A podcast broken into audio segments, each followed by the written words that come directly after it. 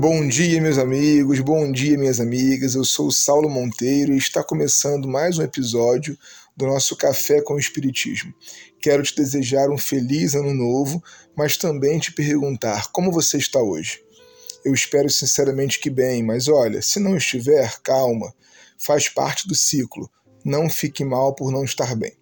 Avançamos hoje sobre mais um tema daqueles interdisciplinares que o Espiritismo se propõe a teorizar a realidade sob a ótica da imortalidade. Estudar com Gabriel Delane o tempo, o espaço e a origem da vida material nos interessa de perto porque o espírito viaja por todo o universo e sua jornada de progresso transcende as referências materiais. Na verdade, encontrar Deus do ponto de vista espírita significa também compreender a diversidade em meio à unidade do cosmos. Mas antes de irmos adiante, eu preciso fazer uma parada técnica com vocês para dizer que sempre que eu pronunciar a palavra Deus, será por força do hábito. Poderíamos dizer, e talvez com mais acerto, deusa, no feminino falar no masculino é mais um dos muitos hábitos de uma sociedade patriarcal. Vamos começar então com os textos de Delane separados para hoje, que ainda lá no seu livro A Alma Imortal define primeiro o tempo. O tempo, diz ele, é a sucessão das coisas. Está ligado também à eternidade, do mesmo modo, porque essas coisas se acham ligadas ao infinito. Na Terra, o tempo precisa de um referencial material, como o tempo geológico, pelo qual medimos a idade do planeta, ou ainda a idade de um corpo, medida pela quantidade de anos, que são ciclos da Terra em torno do Sol. Mas, espiritualmente falando, o tempo não existe tendo em vista que os referenciais deixam de ser materiais e passam a ter relação exclusiva com as conquistas feitas e por fazer de cada alma. Essa questão, minha gente, do referencial é bem importante para a teoria da realidade que é o Espiritismo. As consequências do estudo do tempo são inúmeras. Eu quero destacar para vocês a que me parece mais desafiadora, que é a presciência das coisas, ou seja, a capacidade daquilo que ainda é futuro ser previsto. Isso parece, num primeiro momento, ferir o livre-arbítrio, mas é mais uma vez uma questão de referencial. O melhor exemplo para mim ainda é o de Kardec, quando em A Gênese, os milagres e as predições segundo o Espiritismo propõe que para Deus o passado e o futuro são um grande presente.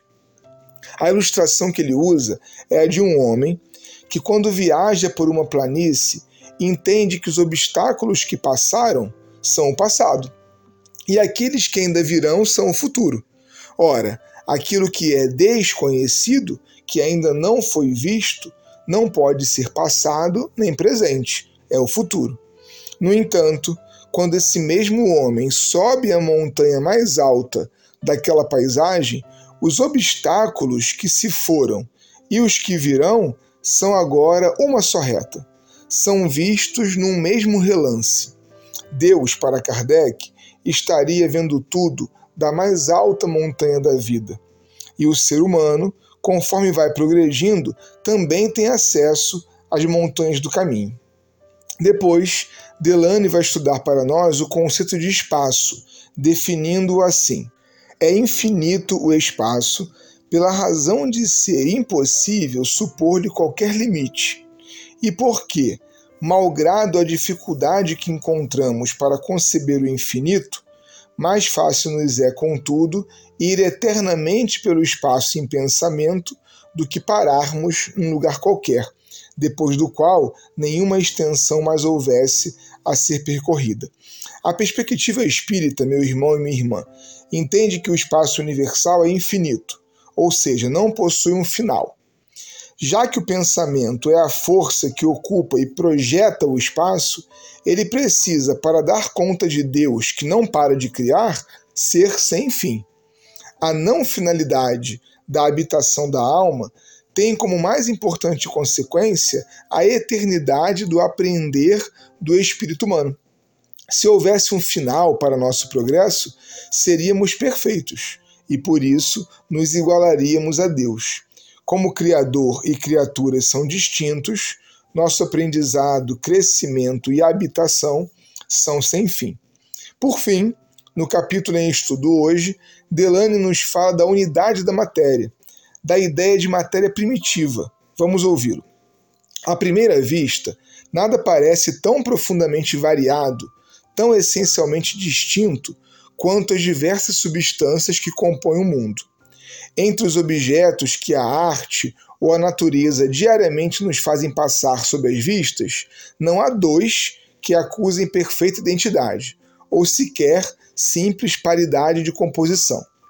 Que das semelhanças do ponto de vista da solidez, da compressibilidade, do peso e das propriedades múltiplas dos corpos entre os gases atmosféricos e o ouro, entre a molécula aquosa da nuvem e a do mineral que forma a carcaça, que diversidade entre o tecido químico das variadas plantas que adornam o reino vegetal e dos representantes não menos numerosos da animalidade da terra. Entretanto, podemos, por princípio absoluto, colocar que todas as substâncias, conhecidas ou desconhecidas, por mais diferentes que pareçam, quer do ponto de vista da constituição íntima, quer naquilo que concerne à ação que exercem, não são de fato senão modos diversos sob os quais a matéria se apresenta. São variedades em que ela se transformou, sob a direção de inúmeras forças que a governam.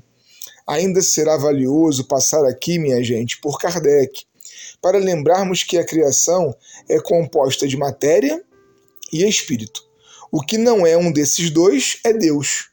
Então, para fins didáticos, tudo que não é você e eu, que somos almas humanas, é matéria, tudinho mesmo. E em sendo matéria, é tudo constituído de um elemento primordial, que na teoria espírita foi chamado de fluido cósmico universal. Seria uma espécie de partícula original da matéria. Sabe aquela ideia antiga do átomo indivisível?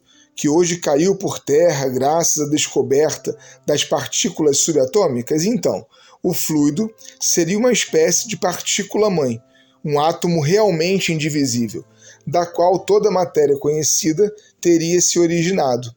Mas essa é uma tese espírita, que, como todas as outras, precisa passar pelo crivo científico para sabermos se está correta. Um forte abraço e até o próximo Café com Espiritismo.